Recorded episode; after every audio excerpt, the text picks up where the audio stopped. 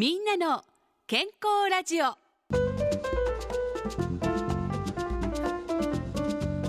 お元気ですか？岩崎理恵です。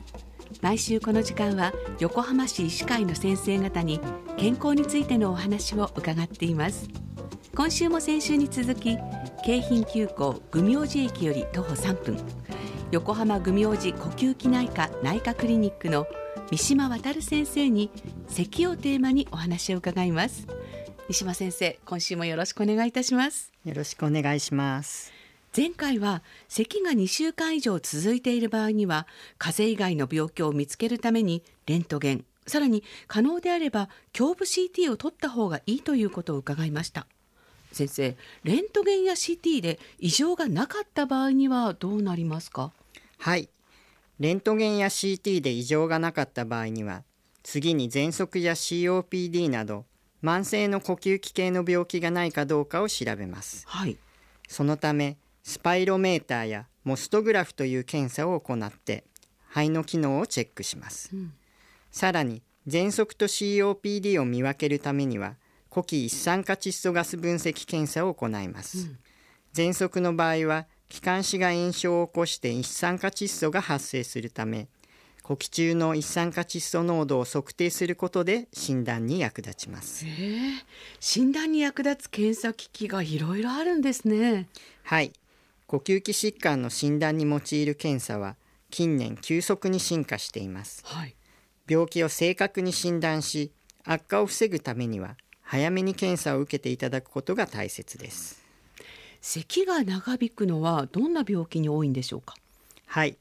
咳が続いて来院するという患者さんのうち7割以上の方が喘息です、はい、特にゼーゼーヒューヒューといった喘息に特徴的な症状がなく咳だけが続く咳喘息という患者さんの場合にはご自分の咳の原因が喘息だということを知って驚く方がほとんどです。はい。喘息は子供の病気と思われがちですが、大人になって初めて喘息になる方もたくさんいらっしゃいます。そうなんですね。喘息の方が注意した方がいいのはどんなことでしょうか？はい。実は喘息は食生活とも密接に関連しています。うん、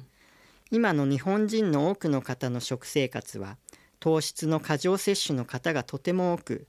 肥満になると喘息の原因である気道の炎症が悪化します、また腸内環境の悪い方はアレルギー体質がひどくなります、はい、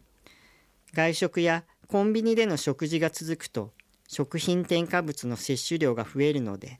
ミネラルの吸収不足を起こして症状が悪化します。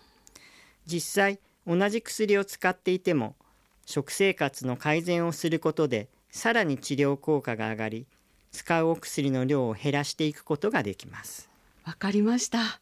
喘息の方は食生活を改善することも大切ですね。三島先生2週にわたってありがとうございました。ありがとうございました。みんなの健康ラジオ。今日は横浜愚明寺呼吸器内科内科クリニックの三島渡先生にお話を伺いました。お相手は岩崎理恵でした。この番組は横浜市医師会の提供でお送りしました。